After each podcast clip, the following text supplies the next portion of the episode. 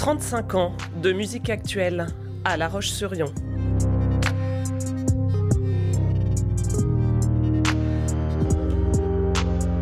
Raconte-moi ton fusion.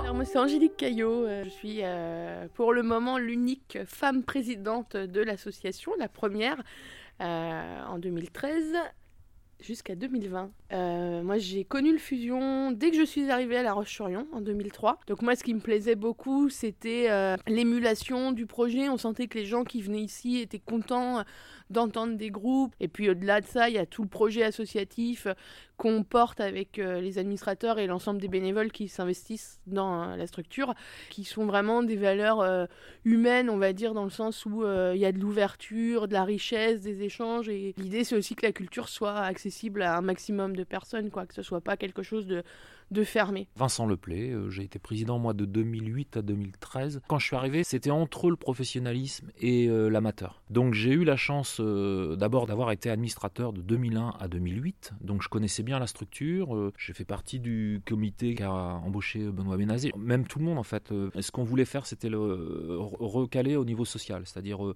remettre dans les conventions collectives, payer les gens à la hauteur de ce qu'ils devraient être.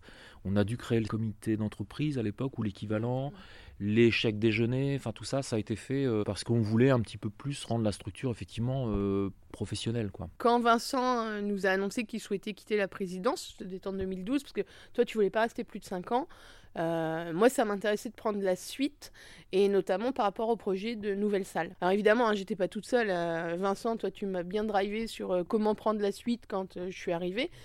L'idée, c'était plutôt de, représenter la structure, d'aller défendre les valeurs, notamment euh, auprès des élus, puisque c'est aussi eux qui portent à un moment donné les projets. Et euh, bah, il faut croire qu'on a été convaincants, puisque euh, la nouvelle salle est en train d'être construite. Je suis parti en 2012-2013, c'était un peu stratégique. Un, tout allait bien dans la sauce. Euh, j'ai un super copain qui m'a toujours dit quand tu es président d'une assoce, tu pars dès que tu peux partir et quand tout va bien. C'est-à-dire que tu laisses pas de pot de banane et tout. Du coup, c'est intéressant ce que tu dis parce que moi, j'ai aussi choisi de passer le relais euh, bah, au moment où c'était enclenché. Parce que bah, la vie associative, elle est riche aussi euh, euh, de par les personnes qui la font. Et si pendant 20 ans, on a les mêmes personnes toujours euh, qui s'occupent d'une association, ben, il y a moins d'émulation, je pense.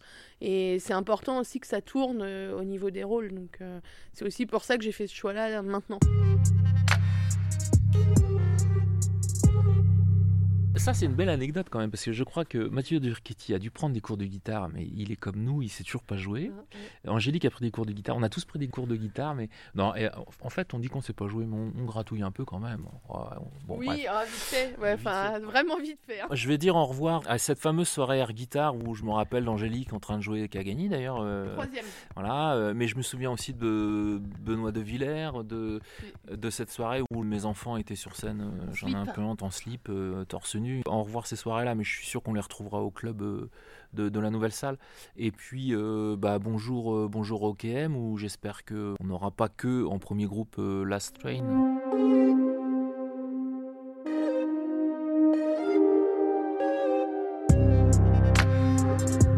Portrait intime d'une salle mythique.